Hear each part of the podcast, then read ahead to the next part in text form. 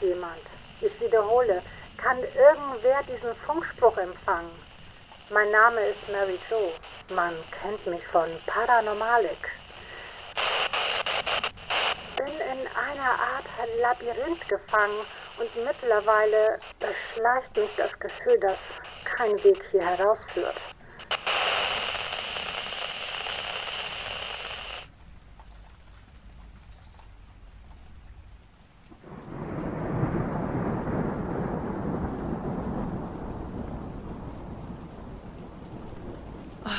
Beinahe vergessen, wie schön sich Regen auf der Haut anfühlt und diese frische Luft.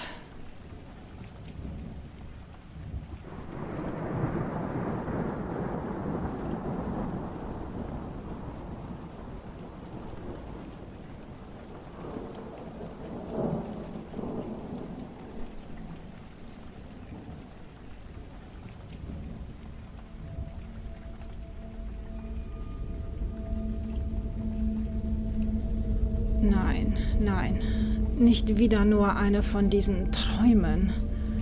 Immer und immer wieder gaukelt mir mein Verstand vor, endlich in der Freiheit zu sein. Und mir dann genauso schnell diese Illusion wieder zu nehmen. So real und zum Greifen nah. Ja, ich befinde mich immer noch in dieser doch misslichen Lage. Hm, ein bisschen Sarkasmus kann nicht schaden.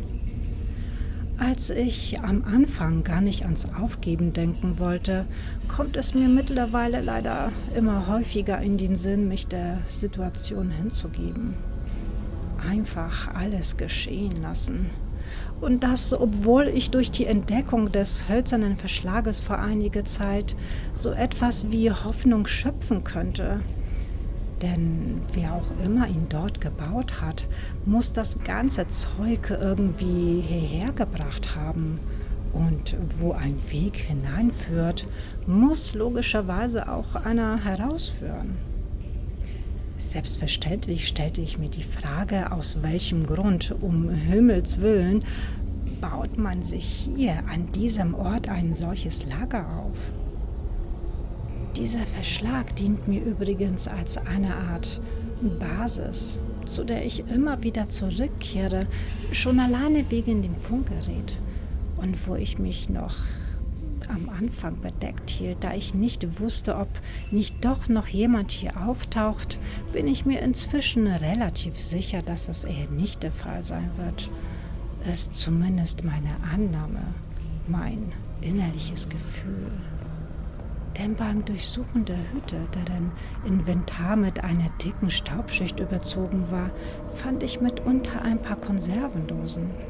Es schien ein Restbestand einer größeren Kiste zu sein. Das Verfallsdatum war schon seit einiger Zeit drüber. Und genau dadurch nehme ich an, dass diese Vorräte schon länger hier stehen. Aber aus welchem Grund kommt keiner mehr hierher zurück?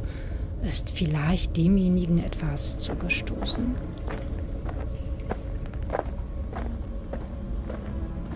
Ich versuche die Gänge ausgehend von der Hütte in alle Richtungen durchzuforsten. Aber die Angst, dass hinter jeder Ecke eine Gefahr lauern könnte, ist stets präsent. Ich habe das Gefühl, dass ich nur noch auf eine Art Autopilot funktioniere.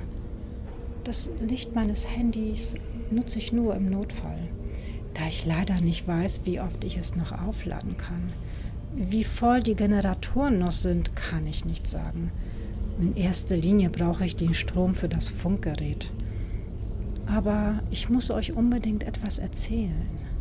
Denn vor geschätzten paar Tagen, als ich wieder mal die Gänge erkundete, erblickte ich in einem der Korridore die dunklen Umrisse von etwas, was wie eine Gestalt, die zusammengekauert am Boden lag, aussah. Ich konnte es nicht genau erkennen. Ich duckte mich instinktiv, traute mich kaum zu atmen, um bloß keinen Mucks von mir zu geben. Wer oder was es war, konnte ich in diesem Moment nicht beurteilen. Die Taschenlampe anzuknipsen fand ich zu gewagt, um nicht unnötig die Aufmerksamkeit auf mich zu lenken. Ich hockte also da, wie ein Beutetier, das nicht entdeckt werden möchte. Ich weiß nicht, wie lange ich in dieser Position verharrte. Irgendwann schmerzten meine Gliedmassen. Aber als sich dort, einige Meter vor mir in der Dunkelheit, nach einer gewissen Zeit nichts rührte, fasste ich meinen ganzen Mut zusammen.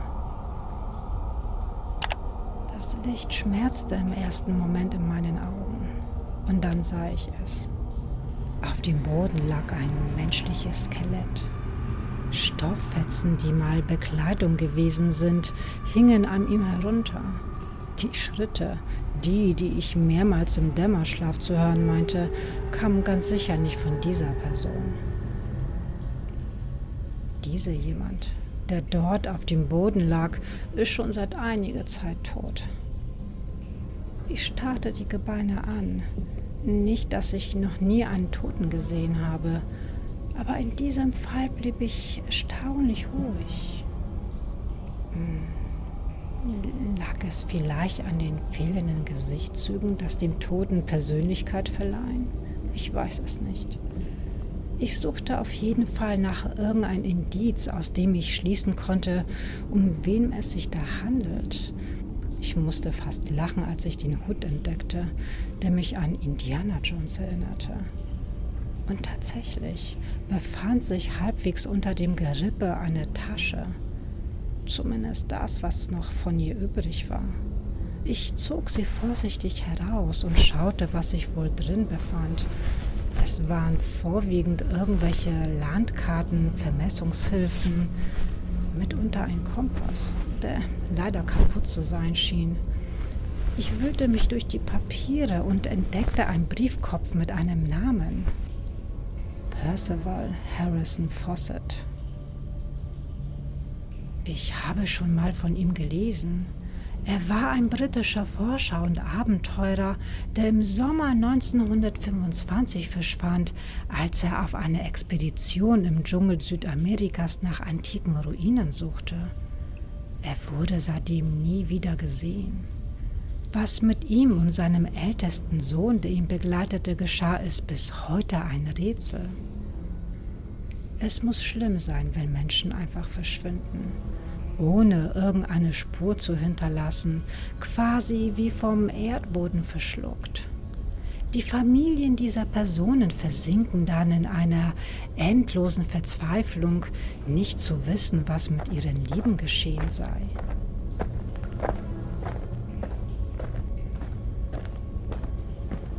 Jetzt fragt ihr euch mit Sicherheit, wer dieser Percival Fawcett eigentlich war. Geboren am 18. August 1867 war Percival Harrison Fawcett mit seinem Hang zum Spirituellen und Okkulten zunächst Soldat der britischen Armee und im Rang eines Oberleutnants. Er erlernte bei der Royal Geographical Society die Fertigkeit der Landesvermessung. Fawcett durch und durch ein Abenteurer und Hobbyarchäologe, reiste 1906 zum ersten Mal nach Südamerika, um als unabhängiger Kartograf zu fungieren und um die neuen Grenzen von Brasilien und Bolivien zu vermessen und festzusetzen und fertigte die Karten, nur mit einem Sextanten ausgestattet, erstaunlich präzise an. Ab da an unternahm er insgesamt sieben Expeditionen in den Amazonas-Dschungel, um Kartierungsprojekte abzuschließen, die Quelle des Rio Verde und des Heath River zu verfolgen und bisher unerforschte Dschungelgebiete zu kartieren.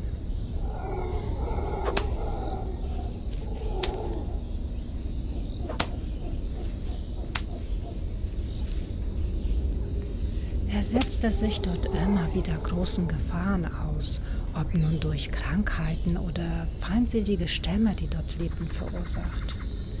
Fawcett war aber dafür bekannt, in brenzligen Situationen einen kühlen Kopf zu bewahren und er besaß die Fähigkeit, einheimische Sprachen schnell zu erlernen. Er sorgte mit seinen Heldentaten für Schlagzeilen und machte sich damit einen Namen als großer Entdecker.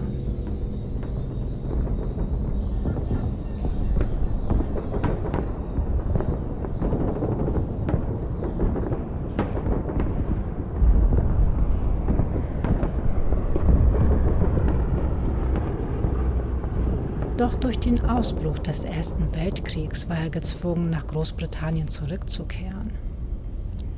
Wie viele seiner Zeitgenossen war Fawcett der Meinung, dass die Ureinwohner, die er während seiner Expedition traf, Wilde waren. Aber was ungewöhnlich für die damalige Zeit war, dass er daran glaubte, dass ihre Vorfahren einer höheren Zivilisation angehörten. Nachdem er Scherben uralter Keramik und noch andere antike Funde auf dem Dschungelboden entdeckt hatte, und Legenden über weiße Indianer von den Einheimischen erzählt bekam, entwickelte Fawcett die Idee von einer mysteriösen versunkenen Stadt im Regenwald, die er Z nannte, die angeblich tief in der Region Mato Grosso im Amazonasdschungel existiert hat. Sein Glaube wurde noch mehr bestärkt, als 1911 die Entdeckung von verborgenen Inka-Städten weltweit für Aufsehen sorgte. Es erschienen Fotografien von Bauten aus Stein. Aber die endgültige Bestätigung erhielt er, als er davon las, dass im Jahr 1753 eine Gruppe portugiesischer Schatzjäger angeblich die Ruinen einer antiken Metropole tief in der Provinz Baja entdeckten.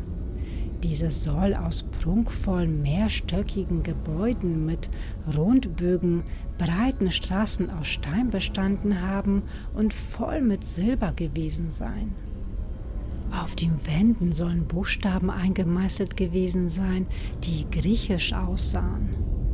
Die Portugiesen hielten die Ergebnisse dieser Entdeckung in einem Dokument fest, das als das Manuskript 512 bekannt ist und in der Nationalbibliothek von Brasilien aufbewahrt wird. Fawcett beschloss, das Finden der in Manuskript 512 beschriebenen verlorenen Stadt zu seinem Hauptziel zu machen. Er war auch fest der Meinung, genau zu wissen, wo diese Stadt sich befinden müsste. Überzeugt davon, dass die verborgene Stadt Z existierte, versuchte Fawcett nach dem Krieg Geld für eine Expedition zu sammeln. Aber es stieß nur auf Spott von Archäologen und Experten. Diese glaubten nicht an die ganzen Legenden und Geschichten, die er von Einheimischen gehört hatte. Durch seine jahrelange Erfahrung in der Durchquerung des Dschungels war er von seinen eigenen Fähigkeiten so überzeugt, dass er sich im Jahr 1920 auf eine Expedition begab mit dem Versuch, die Stadt zu finden. Diese endete aber in einem Desaster.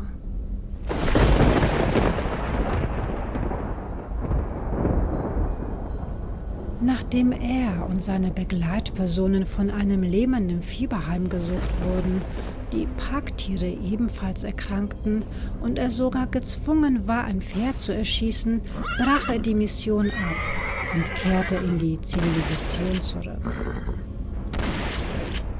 Trotz des Misserfolgs hatte seinen Glauben nicht verloren, dass Z wirklich existierte. Nachdem er in London doch noch finanzielle Unterstützung gefunden hatte, brach Fawcett erneut in den Dschungel auf. Dieses Mal begleitet von seinem älteren Sohn Jack, einen durchaus körperlich fitten 22-Jährigen und dessen besten Freund Riley Rimmel. Fawcett war der offizielle Korrespondent für eine Zeitung und die mutigen Taten der Truppe wurden von Millionen verfolgt.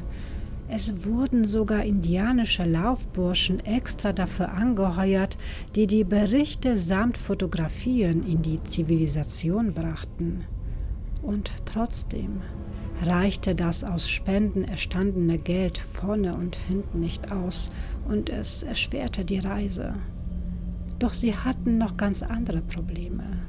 Hitze, Krankheiten durch Stichmücken, Wassermangel und Schlangen. Riley litt an einem entzündeten Zeckenbiss im Bein. Obwohl Jack und der Oberst versuchten, ihn zu überzeugen, heimzukehren, weigerte er sich. Also gingen sie weiter. die großen Wasserfälle als nächstes Ziel vor Augen, von denen es hieß, dass auf deren Felsen sich mysteriöse Schriftzeichen befänden und Silberminen, dessen Eingänge mit Steinblöcken verschlossen sind.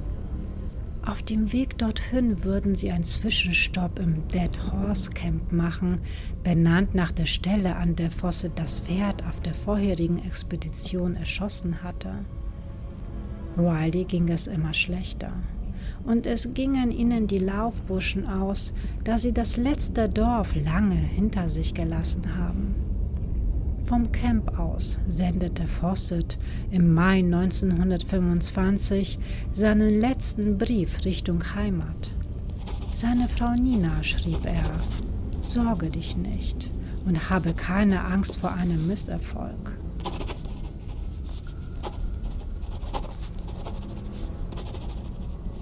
Es spiegelt den Optimismus, den er gehabt haben muss, seine Stadt Z zu finden. Als nach zwei Jahren immer noch keine Nachricht oder ein Lebenszeichen von der Gruppe kam, ging man von Schlimmsten aus. Sie waren wohl nicht mehr am Leben, was zu vielen Spekulationen führte. Sie blieben bis heute verschollen. 60 Jahre später tauchte der Siegelring und Teile von einem Vermessungsgerät von Percival Harris Fawcett auf und wurden seiner Enkelin übergeben. Auch in den darauffolgenden Jahren fanden immer wieder Expeditionen in den Dschungel statt, um das Rätsel um das Verschwinden der Mannschaft zu lösen, aber ohne Erfolg. Vielen fehlten die richtigen Koordinaten, weil Fawcett diese immer nur verschlüsselt durchgab, da er Angst vor Konkurrenten hatte. Alleine seine Frau konnte diese dekodieren. Sie hatte bis an ihr Lebensende gehofft und auf die Wiederkehr von Percival und Jack gewartet. Es kursierten die wildesten Geschichten über sein Verbleib. Es hieß unter anderem, dass Fawcett in seiner verborgenen Stadt, die er gefunden hatte, sesshaft wurde oder die Tochter eines Indianerstammes geheiratet habe und bei ihr blieb. Oder sie seien verhungert oder ermordet worden aber er lebt in den Legenden weiter als ein unerschrockener Forscher und Entdecker und fasziniert uns noch immer.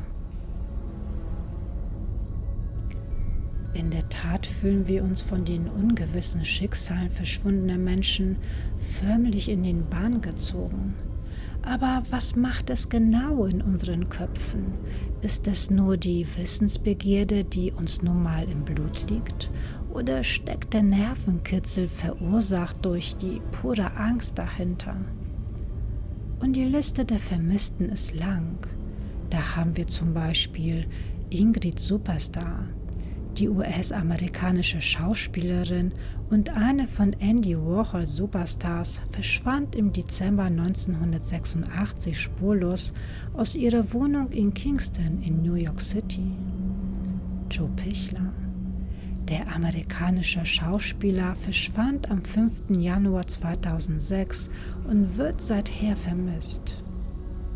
2011 verschwand der schwedische Regisseur Daniel Link Lagerlöf, als er bei stürmischem Wind an der Küste eines Naturreservats einiges für die Dreharbeiten eines Kriminalromans vorbereiten wollte. Die Familie Schulze aus Drage bei Hamburg wird seit dem 22. Juli 2015 vermisst. Die Leiche des Vaters Marco wurde eine Woche später gefunden. Von Mutter Sylvia und Tochter Miriam fehlt weiterhin jede Spur. Daniel vermisst seit 2018. 2021 wurde er für tot erklärt. Die damals 15-jährige Rebecca Reusch aus Berlin schlief in der Nacht auf den 18. Februar 2019 im Haus ihrer Schwester Jessica und deren Mann Florian. Seitdem gibt es von ihr keine Lebenszeichen. Tag ein, Tag aus wächst diese Liste. Denn in jedem Moment verschwindet irgendwo ein Mensch auf der Welt. Welche Bedeutung diese Erkenntnis für mich hat, hier im Labyrinth weiß ich noch nicht. Ich bin definitiv noch da, Also bleibt dran, denn ich bin Mary Jo und ich sende auf allen Frequenzen.